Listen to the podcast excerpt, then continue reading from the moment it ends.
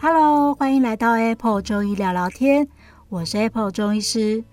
在这里要跟你分享一些中医儿科的小故事，育儿的点点滴滴，希望能够透过各种中医保健的概念，来帮助到更多的爸爸妈妈，在陪伴孩子的成长过程当中，可以健康、喜悦、快乐的成长。今天这一集啊，要来先跟大家讲一个小故事哦，就是最近在诊间啊，遇到很多嗯，可能刚上国中，或是因为跟原来的班级的同学分离了，然后又换了新老师，所以啊，适应比较不好的小朋友。有些孩子他们一到诊间坐下来，就整个愁眉苦脸的。然后妈妈也说他都睡不着，然后每天都非常的担心，一到礼拜天就开始一直哭。那问他在哭什么，他其实自己也不大能够说得出来，然后只是觉得他开始变得很不好睡啊，然后心里面就是充满着各种的担心哦。那像这样的状况，其实也不少见，而且其实也会造成很多爸爸妈妈心中很大的问号。像我们家小朋友在刚上幼儿园的时候啊，其实也整整哭了半年，对，完全不夸张。他就是一到，呃，只要想到要上课了，然后就开始一直哭，然后到幼儿园的门口。就开始要有十八相送哦，就是他要进去，然后就要开始哭，然后要抱抱。那时候想了超级多种方法的，我就是像比如说跟他约定好，我们就是亲三下，抱三下，然后说再见，然后就要进去了。但有时候好像有效，有时候又好像没有那么有效哦。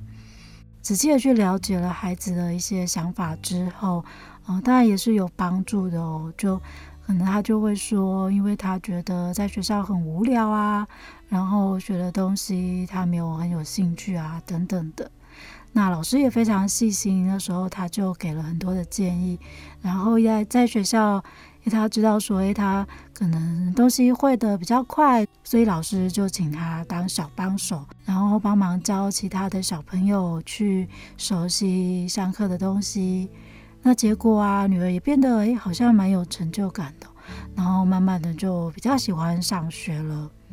但是这样的状况其实，嗯，还是很常见哦。而且啊，小朋友常常当他用哭泣来表现的时候啊，大人第一个反应就是哭什么哭？到底有什么好哭的？然后你有什么事就说啊什么的。这这部分其实我也常常犯这样子的问题哦。那直到最近我念到了一本书哦，是呃李建文心理师的《你的孩子不奇怪》哦，这是他的新书。那建文啊是我们诊所的心理师，然后也是我们的好朋友。他在书里面啊就把小朋友为什么会哭这件事情啊。分析得非常的透彻，用很口语的方式，但是其实我觉得讲得很好，所以希望在这里也可以分享给大家哦。那当然里面讲到一个我觉得很重要的事情，就是啊，小朋友能够在你的面前哭，才真的是真正的安心跟信任的表现，就是因为他很放心了，所以他才能够在面前可以哭得出来啊，不会躲起来哭啊这样子，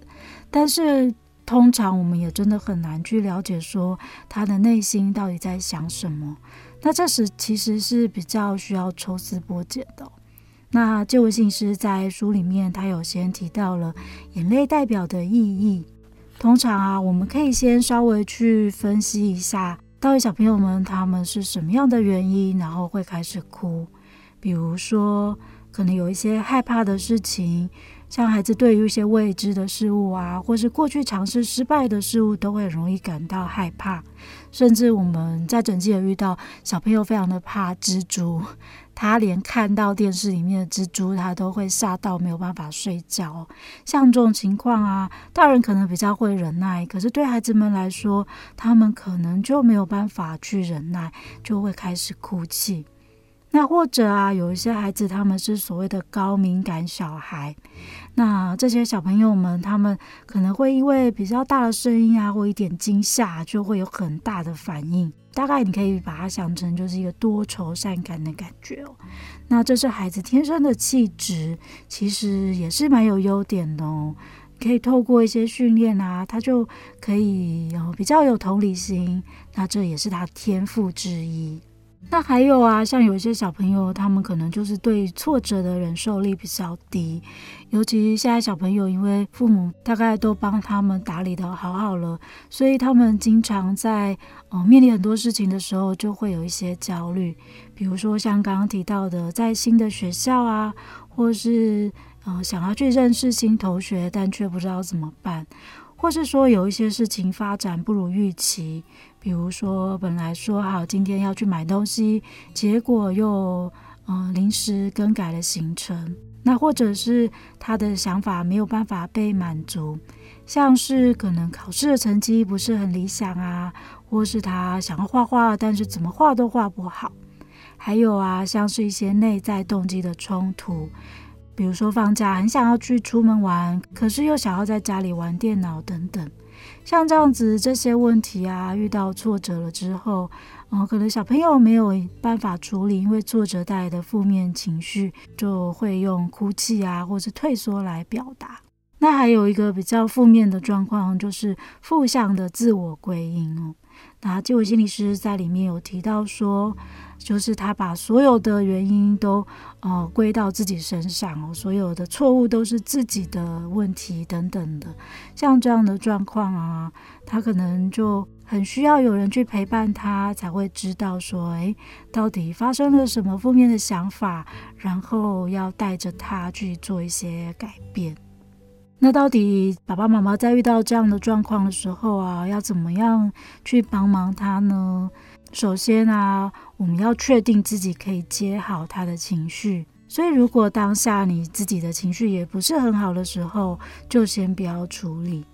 因为有时候啊，你越是呃用一些言语去做一些刺激，反而孩子们的状况会越来越严重。所以啊，先处理自己遇到的挫折，正向沟通自己的负面情绪，然后呢，你就可以提供他一个安全的环境。记得哦，在他哭的时候啊，千万不要跟他说“我数到三，你不要再哭了”。像这种情况啊，他一定会非常大声的再继续哭下去哦。叫他不要哭，并不是一个好方法。那那怎么办呢？就只能等他哭完了，先让他把情绪发泄完是非常重要的，也是增加孩子安全感跟信任感的好方法。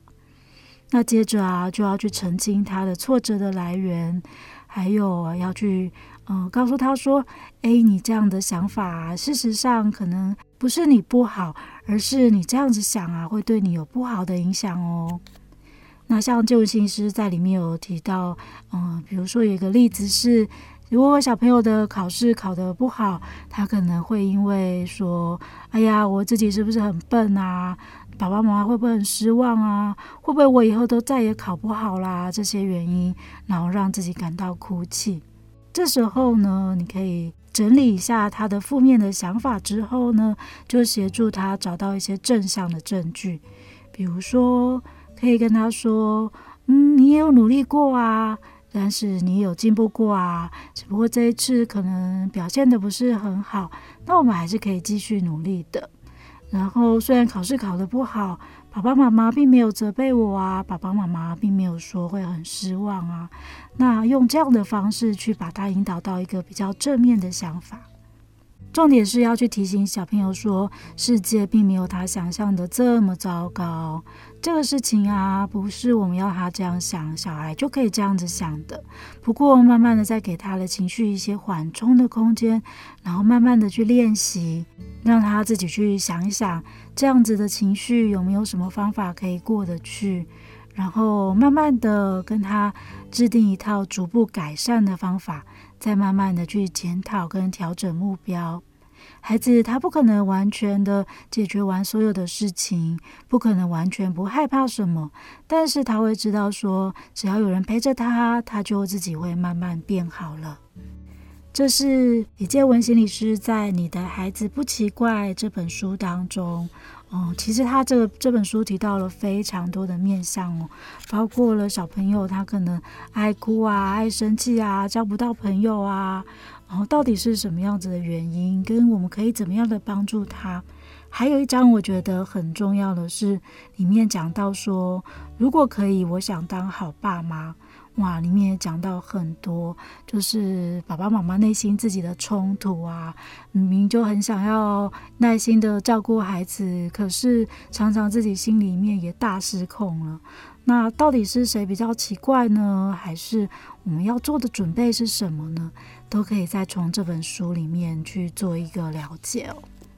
今天还要跟大家分享了这个小朋友为什么会哭，以及我们要怎么样去帮忙他哦。真的是临床上也常常遇到孩子们跟家长的困扰哦。那希望也对大家有帮助。大家如果有兴趣的话哦，也可以去。嗯看一下李建文心理师的这本书《你的孩子不奇怪》，里面的内容非常的丰富哦，而且啊写得非常的好懂哦，你可以从很简单的文字当中就可以获得很多心理的知识跟小朋友相处的方法，推荐给大家哦。